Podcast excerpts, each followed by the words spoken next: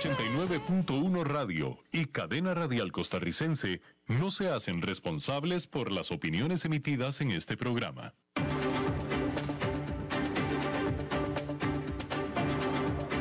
Inicia a las 5 con Alberto Padilla un programa diseñado con el objetivo de llevarte diariamente un tema de actualidad, acompañado siempre de reconocidos editorialistas. De lunes a viernes a las 5 de la tarde por CRC 89.1 Radio.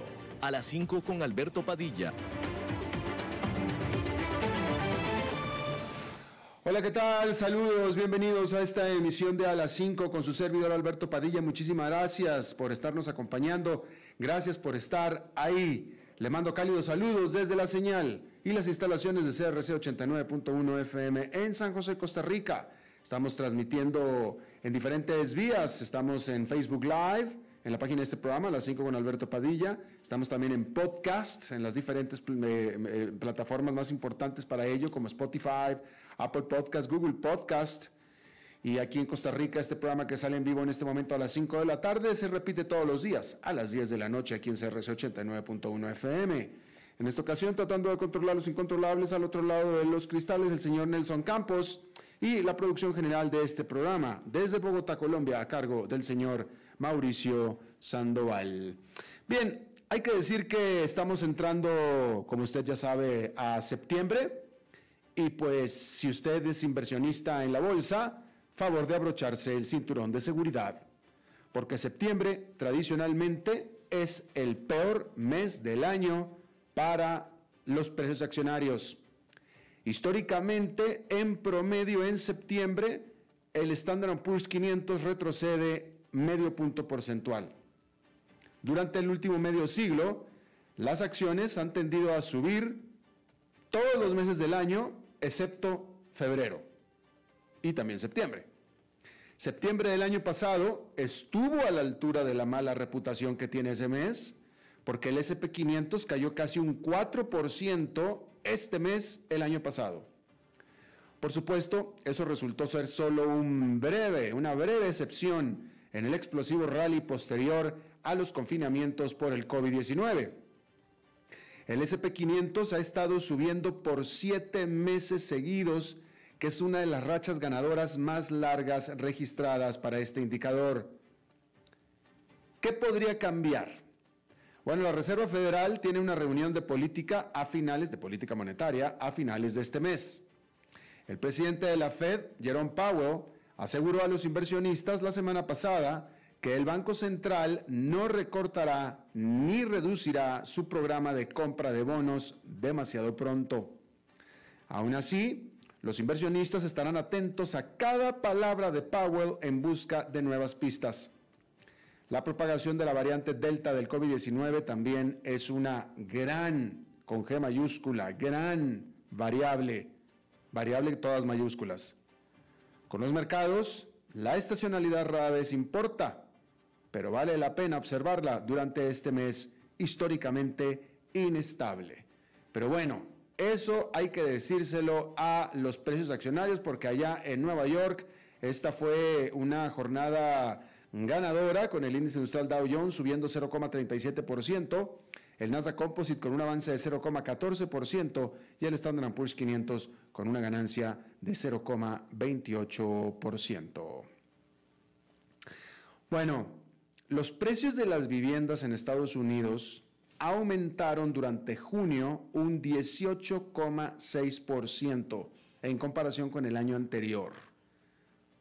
Un 18,6% anual. Y un 16,8% en comparación con mayo, según el índice Standard Poor's CoreLogic Case Shiller publicado esta semana. En la ciudad de Phoenix, en Arizona, los precios de las viviendas aumentaron un 29% anual mientras que en San Diego registró un aumento del 27% anual. Es el tercer mes consecutivo en que la tasa de aumento del precio de la vivienda establece un récord. En el Reino Unido, el crecimiento anual del precio de la vivienda aumentó al 11% en agosto, desde el 10,5% de julio, según nuevos datos de la Nationwide Building Society. Los precios subieron un 2,1% intermensual, que es la segunda mayor ganancia mensual en 15 años. En Australia, si bien hay algunas señales de que el auge de la vivienda se está moderando, el valor de las viviendas aún aumentó un 1,5% en agosto, según el último índice del valor de vivienda de CoreLogic. Esta tasa de crecimiento se mantiene muy por encima del promedio, dijo CoreLogic. El Banco de la Reserva de Nueva Zelanda, por su parte, dijo recientemente que los precios de la vivienda están por encima de los niveles sostenibles. Los bajos costos de endeudamiento y los arreglos para el trabajo desde el hogar siguen respaldando la demanda, incluso cuando algunos posibles compradores se burlan de la escala de los recientes aumentos de precios. Sin embargo, en una nota de investigación publicada esta semana, el banco de inversión Goldman Sachs enfatizó otro factor. Escribió que si bien las bajas tasas hipotecarias y el cambio a trabajar desde casa también están impulsando la demanda de vivienda, una razón subestimada del auge de los precios es que la oferta de vivienda es muy escasa. El banco dijo que los aumentos de precios normalmente alimentarían un auge en la construcción de nuevas viviendas pero esto no se ha materializado gracias a la escasez de materias primas y mano de obra, así como a las regulaciones de la tierra. Agregó el banco que si bien la reducción de los cuellos de botella temporales, como las limitaciones materiales y los efectos de la oferta laboral pandémica, deberían respaldar una eventual recuperación de la oferta, las limitaciones más persistentes, como las reglamentaciones sobre el uso de la tierra, deberían seguir elevados, eh, deberían de seguir elevando los precios de las viviendas en los próximos trimestres, especialmente en Estados Unidos, en Canadá y el Reino Unido. En resumen, incluso si la demanda comienza a fluctuar, los problemas de oferta podrían impulsar los precios de las casas durante algún tiempo más. Bueno, los principales productores de petróleo mantendrán el rumbo y solo aumentarán gradualmente la producción a medida que se recupere la demanda. La Organización de Países Exportadores de Petróleo y sus aliados, incluida Rusia, confirmaron el miércoles que procederán con el plan anunciado en julio para agregar 400 mil barriles por día al mercado cada mes.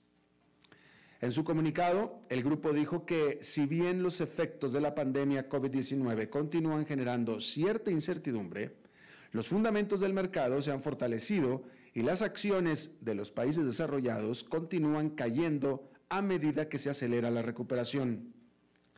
La noticia mantiene los precios de petróleo cerca de máximos de varios años. Los futuros del crudo Brent, que es el índice de referencia mundial, se negociaron por última vez cerca de los 72 dólares por barril.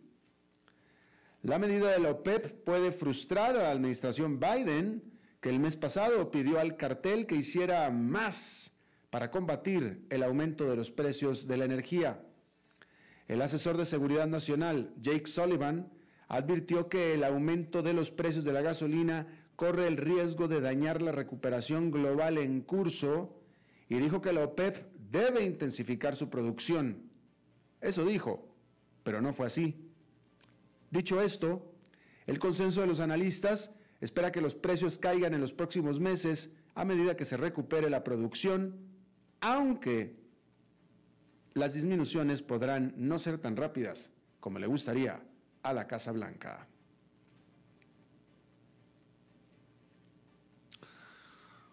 Bueno, los influencers de video de China están a punto de enfrentar una serie de restricciones sobre lo que pueden y no pueden compartir en la floreciente industria de transmisión en vivo, es decir, streaming, si es que el Ministerio del Comercio tiene algo que decir al respecto. Esto porque este jueves marca el final de un periodo de consulta de dos semanas sobre los nuevos estándares de la industria incluyen pautas de que los streamers deben hablar mandarín en lugar de dialectos locales, no vestirse de una manera que viole el orden público social y no comercializar ciertos bienes, como por ejemplo contenido pornográfico. Las nuevas reglas también dicen que los blogueros deben tener 16 años o más. Al igual que con las recientes reglas sobre videojuegos, que restringen a los niños a una hora diaria de juego y solamente los fines de semana y días festivos, las pautas de streaming en vivo tienen dos motivaciones. Combinan un intento de regular más de cerca una parte del rápido crecimiento de la economía digital con un esfuerzo más de la vieja escuela para hacer cumplir los estándares más de consonancia con la visión del Partido Comunista sobre la rectitud moral, especialmente para los niños. Este jueves, la Corte Suprema de Brasil reanudó la consideración de un caso que tendrá repercusiones para los grupos indígenas, agricultores y otros que disputan la propiedad de las mismas tierras se debate la controvertida tesis del marco temporal que se ha utilizado para otorgar derechos de propiedad a brasileños no indígenas. Dicta que los territorios indígenas solo están garantizados si fueron ocupados en 1988, cuando se ratificó la Constitución. Los grupos indígenas consideran esta idea como una afrenta, puesto que han vivido en América del Sur durante siglos. En Brasilia, Miles de personas de más de 170 tribus han estado acampando mientras esperan el veredicto. Un fallo a favor de una fecha límite de 1988 podría conducir a un retroceso de los derechos indígenas en todo Brasil. Pero los agricultores temen la decisión contraria que podría llevarlos a, ser desalojados de las tierras en las que han vivido durante ya décadas. Bueno, más de 50 millones de personas en el mundo viven con demencia y el número está aumentando rápidamente. En el 2017, la Organización Mundial de la Salud publicó un plan de acción global para abordar el problema de salud pública, estableciendo varios objetivos como duplicar la producción de investigación global entre el 2017 y el 2025 para ayudar a combatir la enfermedad. Un informe de seguimiento publicado este jueves por la OMS muestra que el progreso en realidad ha sido lento. Hubo euforia en algunos sectores cuando la Administración de Drogas y Alimentos de los Estados Unidos aprobó en junio un nuevo medicamento para tratar el Alzheimer. Pero en general, la investigación sobre la demencia ha carecido de financiación, sobre todo si se compara con el cáncer o enfermedades coronarias. Y la pandemia del COVID-19 empeoró las cosas, ya que los sistemas de salud se han concentrado en hacerle frente y se han distraído de otras enfermedades. Esta semana, los científicos advirtieron que los efectos neurológicos del COVID prolongado pueden acelerar la aparición de la demencia en algunos pacientes. Por lo tanto, muchas más personas sufrirán antes de que se encuentre una cura. Bueno, mientras que los combatientes talibanes desafían, eh, no es cierto, no desafían, desfilan los combatientes talibanes triunfantes con vehículos militares estadounidenses capturados, los funcionarios del Pentágono en Washington podrían convertir a estos sus acérrimos enemigos en aliados contra un rival común. Y esto lo dijo el miércoles el principal general de los Estados Unidos. Los talibanes, que el mes pasado se impusieron en una lucha de 20 años contra las fuerzas estadounidenses, también quieren derrotar a la rama afgana del grupo Estado Islámico, que es su rival ideológico. Más recientemente fue el Estado Islámico quien mató a 13 soldados estadounidenses en un ataque al aeropuerto de Kabul.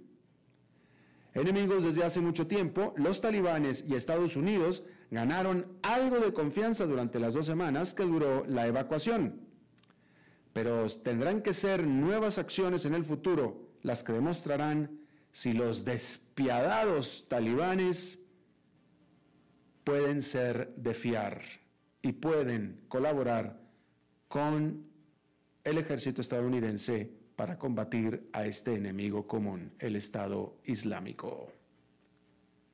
Eso es algo que habrá que ver.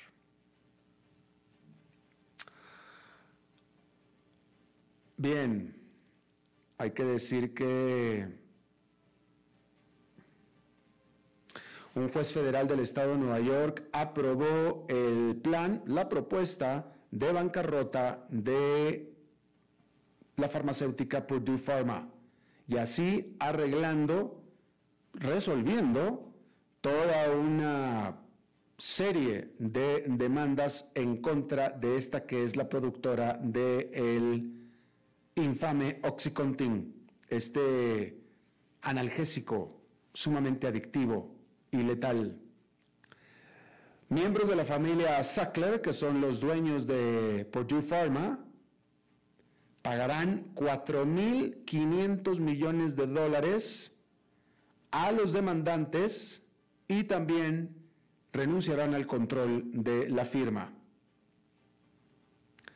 En lo que es el elemento más controvertido de este acuerdo que acaba de aprobar el juez federal es que este acuerdo aísla, protege a los miembros de la familia Sackler de futuros demandas legales, de otras, ya no los pueden demandar por nada que tenga que ver ya con este caso, ni nada que tenga que ver con la epidemia de opioides en general de Estados Unidos.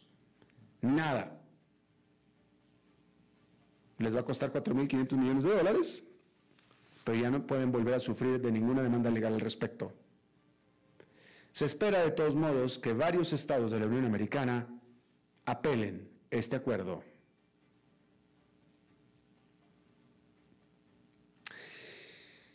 Ah, Apple, esto es para los Apple maníacos, Apple dijo que aquellas compañías que no ofrecen compras a través de sus aplicaciones, incluyendo Netflix y Spotify, a partir del 2022 podrán o tendrán permitido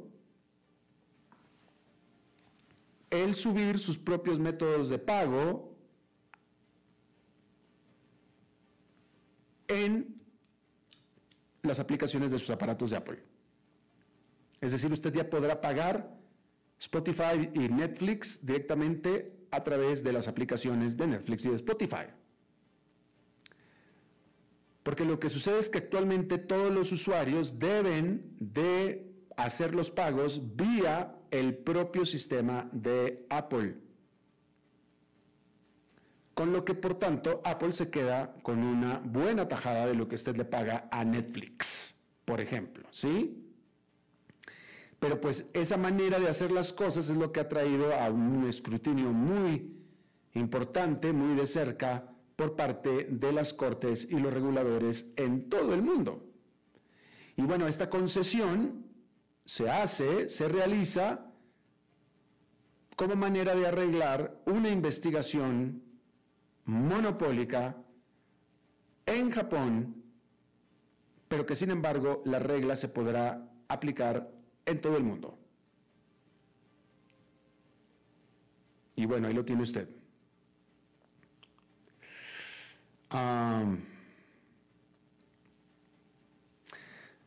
bueno, hay que decir que Taiwán por fin recibió 10 millones de dosis de la vacuna de BioNTech contra el COVID-19 después de que una orden anterior había sido cancelada eh, en una decisión que, o una medida que Taiwán culpa a China.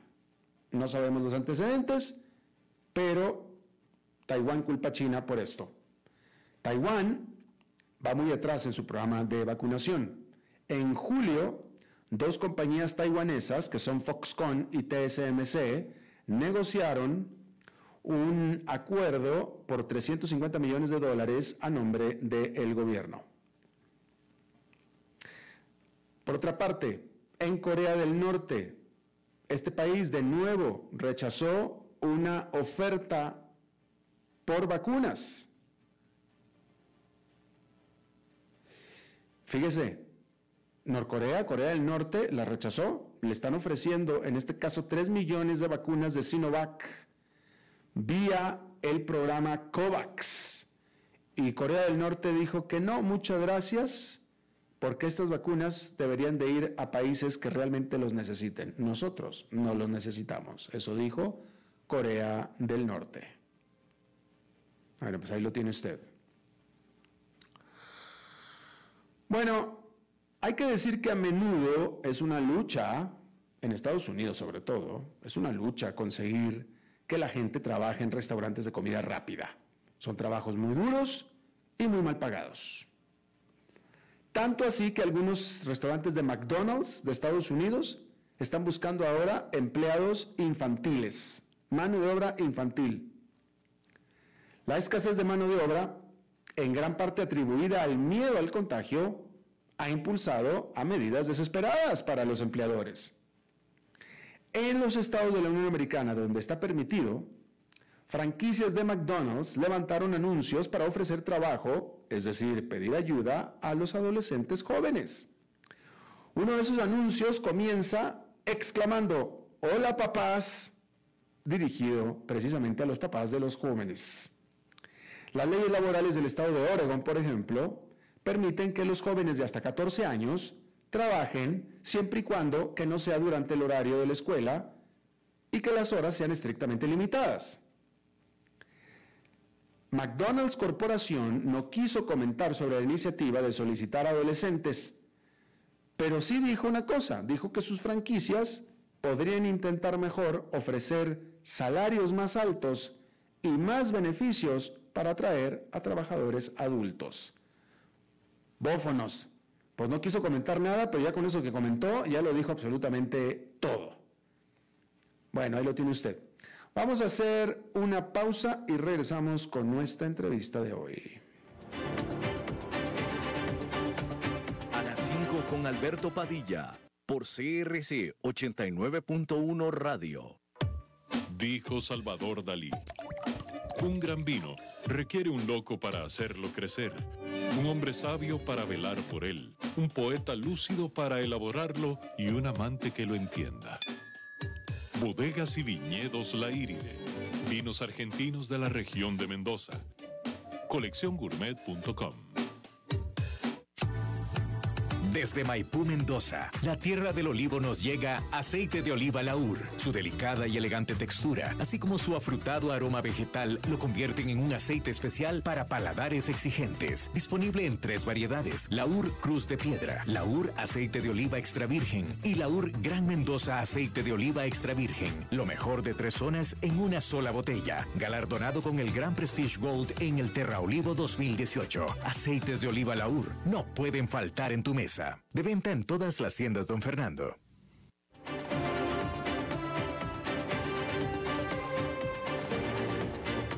Seguimos escuchando a las 5 con Alberto Padilla.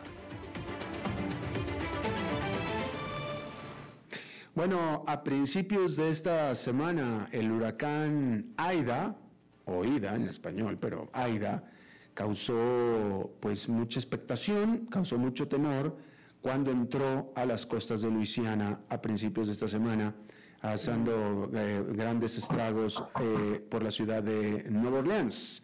Hizo grandes estragos, etcétera. Eh, hasta entonces, afortunadamente, bueno, por lo pronto los diques de Nueva Orleans no se colapsaron, que esa era la gran preocupación. De todos modos hubo mucha destrucción, etcétera. Pero, pues ahí se pensó que iba a terminar la historia con Aida. Jamás se hubiera pensado que varios días después, ya ni siquiera hecho huracán, sino más bien tormenta tropical, varios días después, mucho más al norte, en ese momento nadie sospechaba que alguna otra ciudad, y mucho menos Nueva York, fuera a ser afectada por Aida. Sin embargo, así lo fue, y de hecho pareciera incluso que Nueva York terminó sufriendo mucho más, mucho más estragos, con más pérdidas humanas, más pérdidas materiales que lo que pudo haber pasado en Nueva Orleans y eso que Aida ni siquiera pasó como huracán. Por ahí, hay que decir que Nueva York y el estado de Nueva Jersey también declararon estados de emergencia después de que pasó la cola, el coletazo de Aida. Eh, y bueno, está con nosotros desde Nueva York Adriana Vargas, ella es periodista y presentadora de Univisión 41 en aquella ciudad. Adriana, te agradezco muchísimo que estés con nosotros.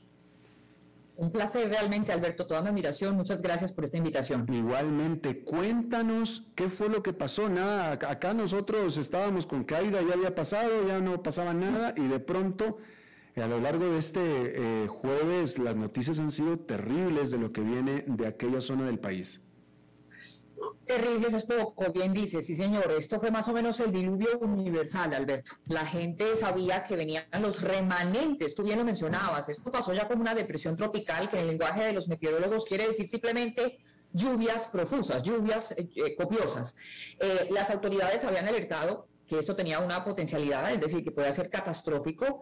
Y bueno, con creces lamentablemente superaron pues los daños registrados, no solamente estamos hablando de 36 personas que hasta el momento están confirmadas perdieron la vida hablando de los estados de Nueva Jersey y de Nueva York, sino que adicionalmente pues estamos hablando de mucha gente que ha tenido pérdidas muy considerables en sus viviendas, obviamente en sus enseres, gente que pues no tuvo otra opción que movilizarse en los automóviles y quedaron atrapados en la mitad de las carreteras eh, socorristas, esto es como de no creerlo, en kayaks, en diferentes botes, salvando gente y sacándola literalmente pues de, allí, de sus automóviles. Em, se me ocurre, por ejemplo, traer a colación la historia de una familia, un señor de 70 años en el estado de New Jersey, que quedó atrapado y literalmente se ahogó ahí en su vehículo. Tú sabes que la gente en esto pues muchas veces no entiende, como que lo, lo, subestiman, piensa que porque están en un vehículo, que porque apenas es un charco que, inicialmente está cayendo, pero por favor, esto tiene unas condiciones terribles y como bien decías, entre otras cosas, por ejemplo, decía la Oficina del Servicio Meteorológico Nacional, pues que es la primera vez que emiten una emergencia como tal por inundación repentina en la Gran Manzana, es decir, toda la ciudad cobijada. Insistimos, esto fue de categoría catastrófica y eso que era una tormenta que ya estaba degradada, dijéramos, como un fenómeno mucho más leve de lo que pudo haber sido. Impresionante. Claro. Eh, ¿En este momento sigue lloviendo en Nueva York? No, fíjate que hoy hemos tenido la fortuna de que apareció un día precioso, como si nada hubiera pasado, es curioso, los cielos azules, ya como que el fenómeno y ese frente se movió del área.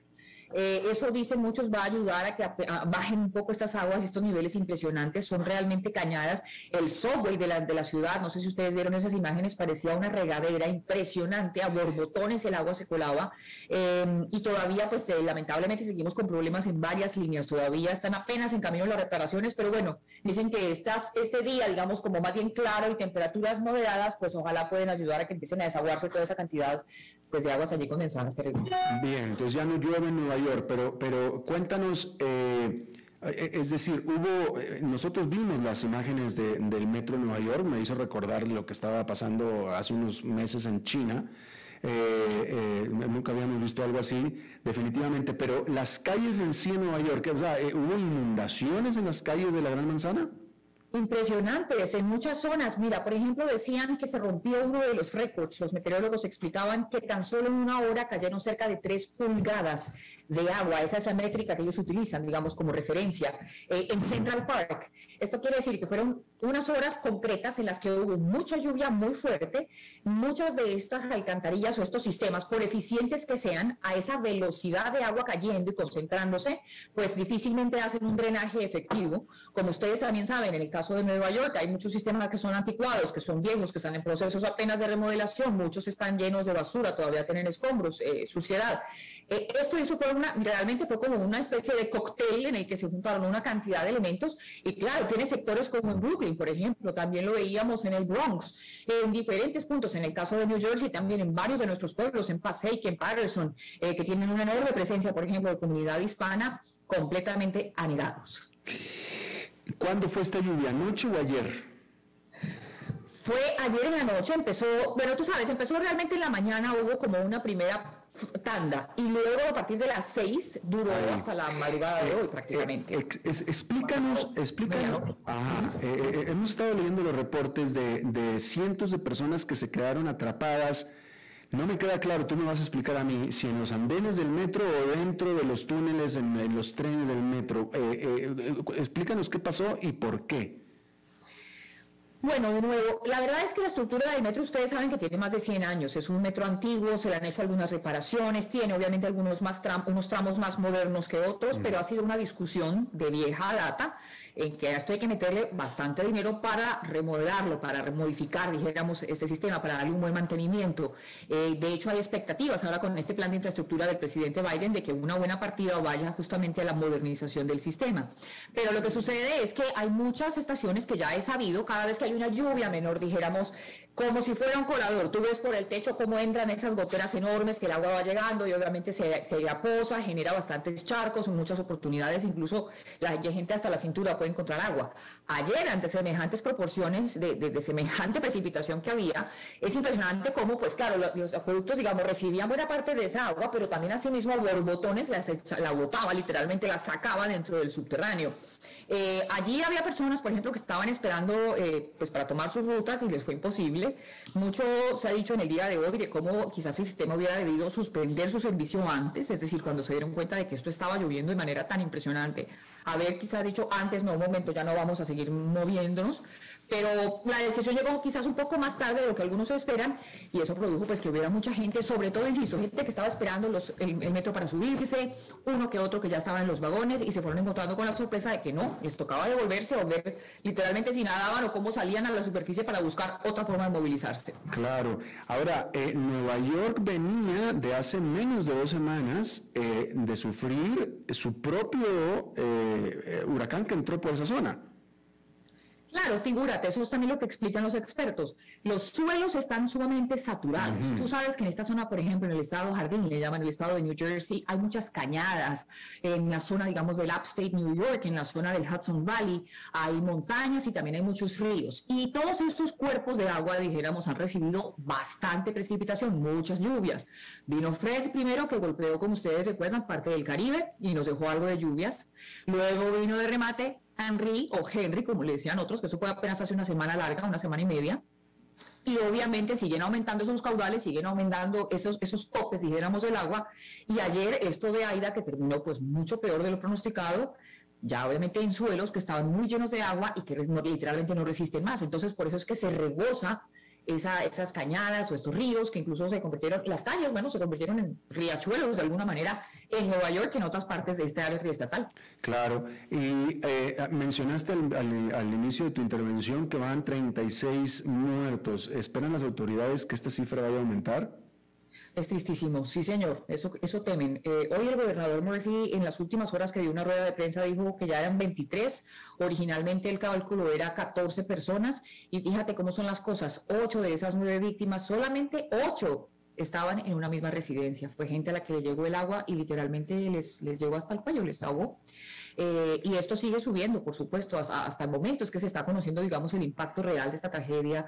La policía, en el caso de Nueva York, también encontraron, eh, por ejemplo, en un vehículo que estaba abandonado, estaba allí, encontraron en la parte trasera a una persona que habría perdido la vida también por, por inundaciones, es decir, porque se ahogó literalmente a su vehículo. Eh, es muy triste y estamos atentos a cuánto más este, esta cifra pueda cambiar. El gobernador Murphy aclaró, sin embargo, pues esta cifra de 23 incluye a personas que están desaparecidas, pero son muy poco, dijéramos, son muy poco optimistas, la verdad, pues creen que estas personas lamentablemente perdieron también la vida. Claro, claro. Ahora, eh, eh, la noticia es Nueva York porque, bueno, la ciudad más grande de Estados Unidos, etcétera, pero el daño me imagino que es en una área mucho más amplia que solamente la Gran Manzana. Sí, como te decía, pues en, digamos que en muchos puntos se sintió y se sintió con muchísima fuerza. Eh, en el caso de New Jersey, por ejemplo, se habla de tres tornados como tal. La cifra, de hecho, de, personas eh, perdidas, digamos, de vidas que se perdieron está más alta en, New Jersey. Eh, tú sabes que se le conoce como el área triestatal, que también cobija a Connecticut. Y en general, pues obviamente, digamos que las pérdidas más impresionantes hasta el momento se han registrado aparentemente en New Jersey. Hubo tres tornados, las imágenes también que hay por ahí en las redes son impresionantes de cómo golpearon y en algunas casas y en algunos poblados se llevaron lo que encontraron, sobre todo muchos daños estructurales en algunos de estos pueblos de New Jersey. Eh, y también pues en, muchos puntos se sigue luchando con esas inundaciones tan serias que son bastante, bastante considerables. Claro, eh, para las personas, eh, seguramente hay personas que nos están escuchando que tenían ya planes para ir a visitar eh, Nueva York. Eh, eh, ¿Los aeropuertos están funcionando? Primera pregunta. Y segunda pregunta, ¿la ciudad en sí está funcionando? Digamos que sí, mira, en términos de la, bueno, las autoridades han sido muy claras en el día de hoy y le siguen llamando a la población a que se quede en casa para que les facilite el trabajo. Entonces, digamos que en cuanto a movilidad normal, no, la ciudad está a un ritmo mucho más lento. Eh, hace algunos minutos hablábamos, por ejemplo, algunas rutas del, del subway no están todavía en circulación, hay algunos puntos de ciertos tramos también, incluso del servicio de autobuses que no están, pues obviamente circulando porque las vías no están para ello. Entonces, digamos que hay una marcha lenta en la ciudad de por sí frente a los aeropuertos. El de Newark en particular tuvo muchos problemas, sobre todo en, el zona, en la zona de equipaje. Tú sabes que ese está ubicado en New Jersey, pero sirve a la ciudad de Nueva York, es un aeropuerto muy conveniente. Y la verdad, de, ayer, por ejemplo, tuvieron que suspender todos sus vuelos. Casi que el mensaje hoy ha sido de parte de las autoridades del transporte, por favor, si va a tomar un avión, si va a tomar un bus o si va a tomar el subway, por favor, primero chequee eh, las páginas que tengan información, eh, digamos, actualizada sobre las rutas, porque obviamente depende de los tramos, depende de los destinos. Eh, estamos en proceso de recuperación y yo creo que esto va a tardar todavía un par de días. la buena fortuna, insisto, es que tenemos climas mucho más positivos, el clima está tranquilo, está agradable, seco, y eso ojalá pues permita que mucha de esta agua se pueda finalmente evaporar y se pueda como acabar de drenar en las zonas donde está más, más alta la, inundación. Claro. Eh, bueno, pues este, Adriana, no sé cuánto tiempo lleves tú en Nueva York, pero estoy seguro que jamás pensaste, así, así sucede a los periodistas, pero jamás pensaste tener que reportar este tipo de reporte desde la Gran Manzana alguna vez, ¿ah? Mira, Alberto, sabes que, nosotros en el periodismo que hablamos tanto de superlativos, ¿no? Porque eso es un poco lo que hacemos, a veces siempre estamos pendientes de esa línea que nos sirve cuando decimos la mayor cantidad de agua pero que se ha registrado, ta, ta, ta. Pero desde hace un tiempo ha sido como una, dijéramos, como un juego de superlativos que ya se queda corto. No hay forma de explicar esto que está pasando. Hoy el presidente Biden se refirió al tema y dijo, esto es todo cambio climático. Y desde hace algún tiempo, si tú te fijas, por ejemplo, las nevadas cada vez son más dramáticas, también unas cosas increíbles de nieve por todas partes. Entonces, como que como periodista dices ya, esto, es real, es palpable y esto no va lamentablemente a tener un cambio, a no ser que como sociedad nos comprometamos de una forma mucho más eh, seria, porque pues eh, esto es cambio climático realmente y es verdad, ya como que se quedan, se quedan cortos en sus expresiones, incluso periodísticas. Tal vez la gente hasta a veces dice, ah, están exagerando. No, no, es que realmente esto es histórico, lo que hemos vivido en Nueva York inédito. Yo creo que nadie se imaginaba, al menos lo que vimos anoche, ese diluvio impresionante. Claro, definitivamente. Y eso es Nueva York. Nada más hablando de Estados Unidos, hace unos meses, estábamos, semanas tan solo estábamos informando aquí de las temperaturas absolutamente récord altas y también de los incendios y de la sequía, eh, de que algo está pasando, algo está pasando definitivamente. En fin, Adriana Vargas, periodista, colega y presentadora de Univisión 41 de Nueva York, te agradezco muchísimo que hayas charlado con nosotros. Un placer, Alberto, siempre a tus órdenes aquí en Nueva York y muchas gracias a todos, a toda tu audiencia. Feliz noche. Igualmente para ti, gracias. Bien, vamos a hacer una pausa y regresamos con más. A las 5 con Alberto Padilla, por CRC 89.1 Radio. Dijo Salvador Dalí. Un gran vino requiere un loco para hacerlo crecer, un hombre sabio para velar por él un poeta lúcido para elaborarlo y un amante que lo entienda. Bodegas y viñedos La Iride, vinos argentinos de la región de Mendoza. Colecciongourmet.com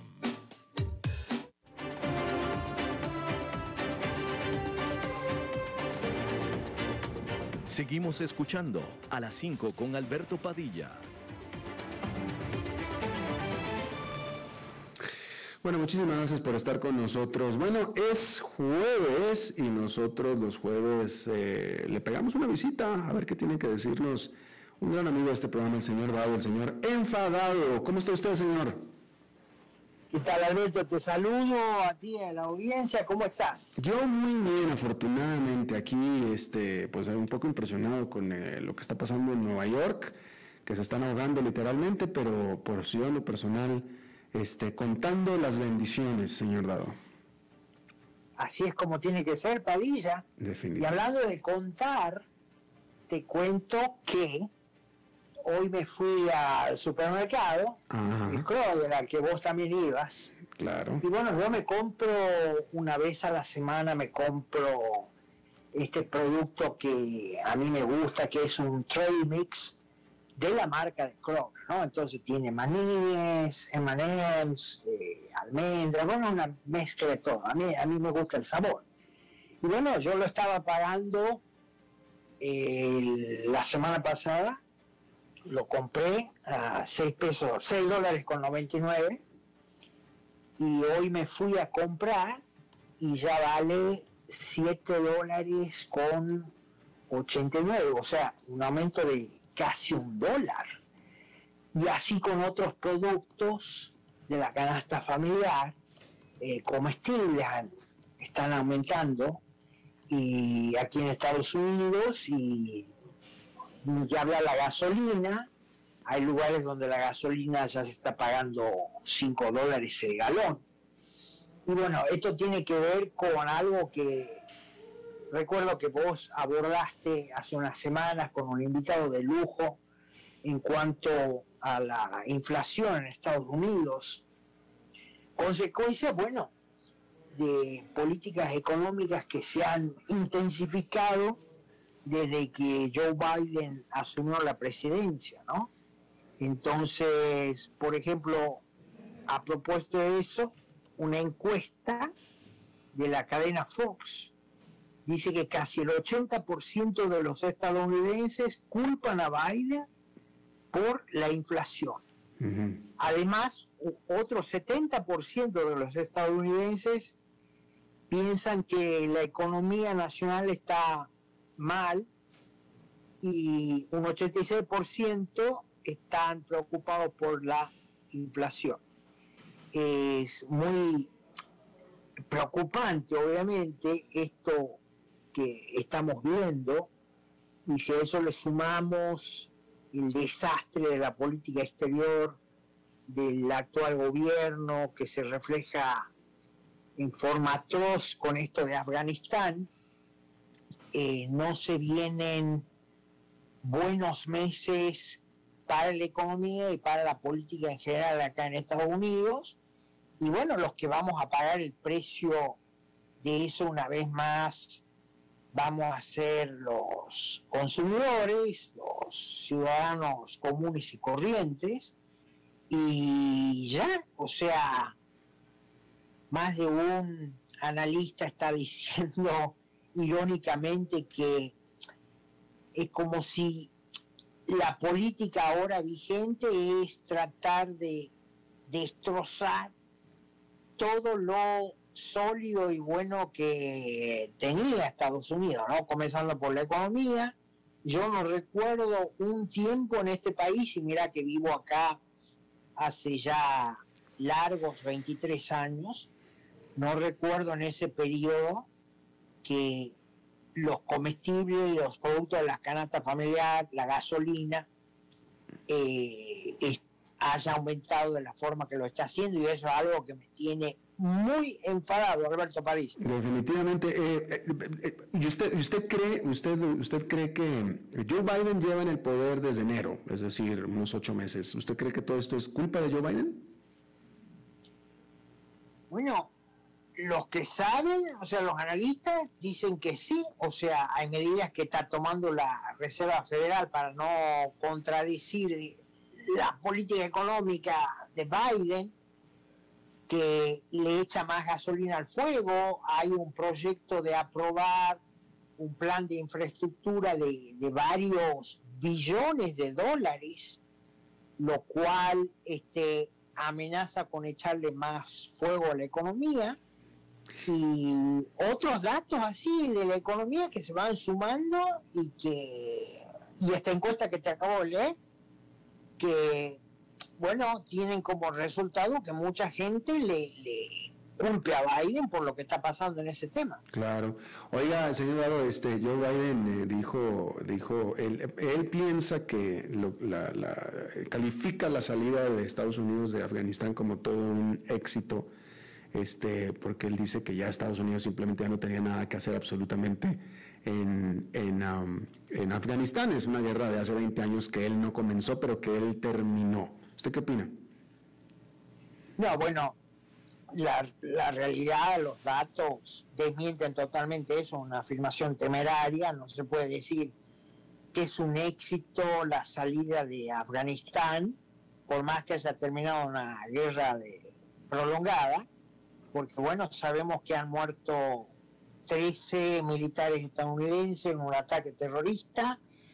Se han dejado abandonados más de 80 mil millones de dólares en equipamiento bélico, helicópteros Black Hawk que ahora lo, está disfrutando el talibán, eh, armas, eh, vehículos en general, y bueno, son 80 mil millones de dólares que nos cuestan a nosotros, los contribuyentes, por lo que yo particularmente pienso contactarme con el departamento impositivo, que es el IRS, acá el IRS, para preguntarle si eventualmente me van a dar un reembolso de impuestos por todo este dinero que se ha dejado en Afganistán, todo este equipamiento que se ha dejado en Afganistán, se ha gastado en más de 20 años más de 2 millones de dólares, o sea, 300 millones de dólares por día desde que comenzó la guerra. Y al final entramos, digamos, para desplazar al talibán y ahora nos vamos dejándolo al talibán, ¿no? Entonces, más desastre que eso, imposible comparar. Y pues sí, pero eh, fíjese, pero yo le pregunto, eh, ¿cuál, ¿cuál era la opción? Es decir, pues ya llevaban 20 años, no habían avanzado nada, la, guerra más larga de la historia de Estados Unidos. ¿Cuál era la opción? ¿Quedarse más tiempo? Bueno, había un plan que lo acordó Trump con el talibán hace unos dos años en Doha, que en teoría el plan no iba a funcionar así. El primero de mayo se tenía que retirar Estados Unidos, pero ah, con el compromiso del talibán de no atacar como lo hizo y apoderarse del gobierno nuevamente y con el compromiso del talibán de respetar a los militares y personal civil estadounidense y aliados que se iban a retirar. Eh, eso no ha sucedido y bueno, ahora eh, la comunidad de inteligencia de acá, en lo que para algunos es una suerte de devolución de favores a Biden porque este los culpó en gran medida, o la gente de Biden en gran medida culpó a la comunidad de inteligencia de estar detrás de estos análisis que no salieron como tenían que salir, en el sentido de que ellos dijeron, los servicios de inteligencia dijeron que de ninguna manera el talibán iba a quedarse con el gobierno. Además, eh, Biden en julio pasado dijo eso, que él no creía que el talibán llegara a apoderarse del gobierno. Y bueno, esta devolución de favores de la comunidad de inteligencia consiste en la filtración de una llamada entre Biden y el entonces presidente de Afganistán, que terminó fugando, donde Biden le dice que por una cuestión de percepción, el presidente de Afganistán tiene que hacer todo lo posible para que la gente, la comunidad internacional, crea que el talibán nunca va a llegar al gobierno, sea verdad o no sea verdad. Y esta expresión de Biden textual eh, suma gasolina al fuego para los republicanos que están pidiendo el juicio político a Biden porque prácticamente, dependiéndose de esta declaración, Biden está pidiéndole al, al entonces presidente afgano que mintiera para, bueno, que la percepción sea, sea diferente. Claro, pues sí. Este, también hay que decir que, eh, digo, eh, eh, definitivamente creo que Biden cometió errores en esa salida, pero con lo que nadie contaba, o mejor dicho, todo el mundo contaba con que el gobierno de Afganistán iba, cuando menos, a tratar de intentar defenderse, pero no, no, no, no, no, no, no, corrieron todo el ejército afgano que supuestamente estaba entrenado y listo eh, se, se, escondió, la, avestruz se escondió la, cabeza abajo del agua y, eso es con lo que nadie contaba. Mucha gente está cuestionando eso también. Eh, creo que con los meses vamos a saber exactamente cuál era la situación del ejército afgano, pero la conclusión es que Biden no está a la altura de las circunstancias. Hay una percepción que Biden no está funcionando bien psicológicamente, es un tipo que se resiste a contestar las preguntas de los periodistas en este tema crítico y en otros, y bueno, en conclusión, no está bien el presidente y esto no es augurio de nada bueno. Usted, usted, usted, usted, usted quisiera que volviera Donald Trump, ¿no es cierto, señor Dado? No, no es ese el tema. ¿No? El tema no es que vuelva o no Donald Trump. Por empezar, y, mucha gente acá ha votado a alguien que todo el momento de la campaña permaneció en el sótano de su casa. Entonces eso aparentemente no ha levantado luces amarillas en el electorado. Eh, estaba leyendo una encuesta que el 56-57% de las mujeres de Estados Unidos votaron a Joe Biden. Entonces, una sumatoria de elementos que también revela que algo no está funcionando eh, a nivel de la sociedad, que se fue con alguien que a primera vista no está bien, no responde, tiene problemas cognitivos y dice y hace barbaridades que cualquiera con cierto entendimiento y lucidez en su momento, a mí me tocó hacer eso, y no me creo mejor que nadie, pero sí me di cuenta en su momento que Biden no era por su condición, su situación cognitiva, mm. no era la mejor persona para llegar a la presidencia de Estados Unidos. Y dejamos de lado el tema de la controvertida elección, que bueno, mucha gente seria dice que no fue regular por nada, ¿no? ¿Que no fue qué? No fue regular, o sea, ah, hay instancias que... después hablamos de la seriedad de esas personas, pero ya, se, nos, acabó el tiempo, señor Vado, desafortunadamente. Bueno, todo bien entonces por acá, Padilla, muchas gracias por este momento y te deseo lo mejor a vos y a la audiencia. Igualmente para usted, muchísimas gracias. Bueno, eso es todo lo que tenemos por esta emisión, muchísimas gracias por habernos acompañado. Espero que termine su día en buena nota, en buen tono y nosotros nos reencontramos en 23, en 23 horas, que la pasen muy bien.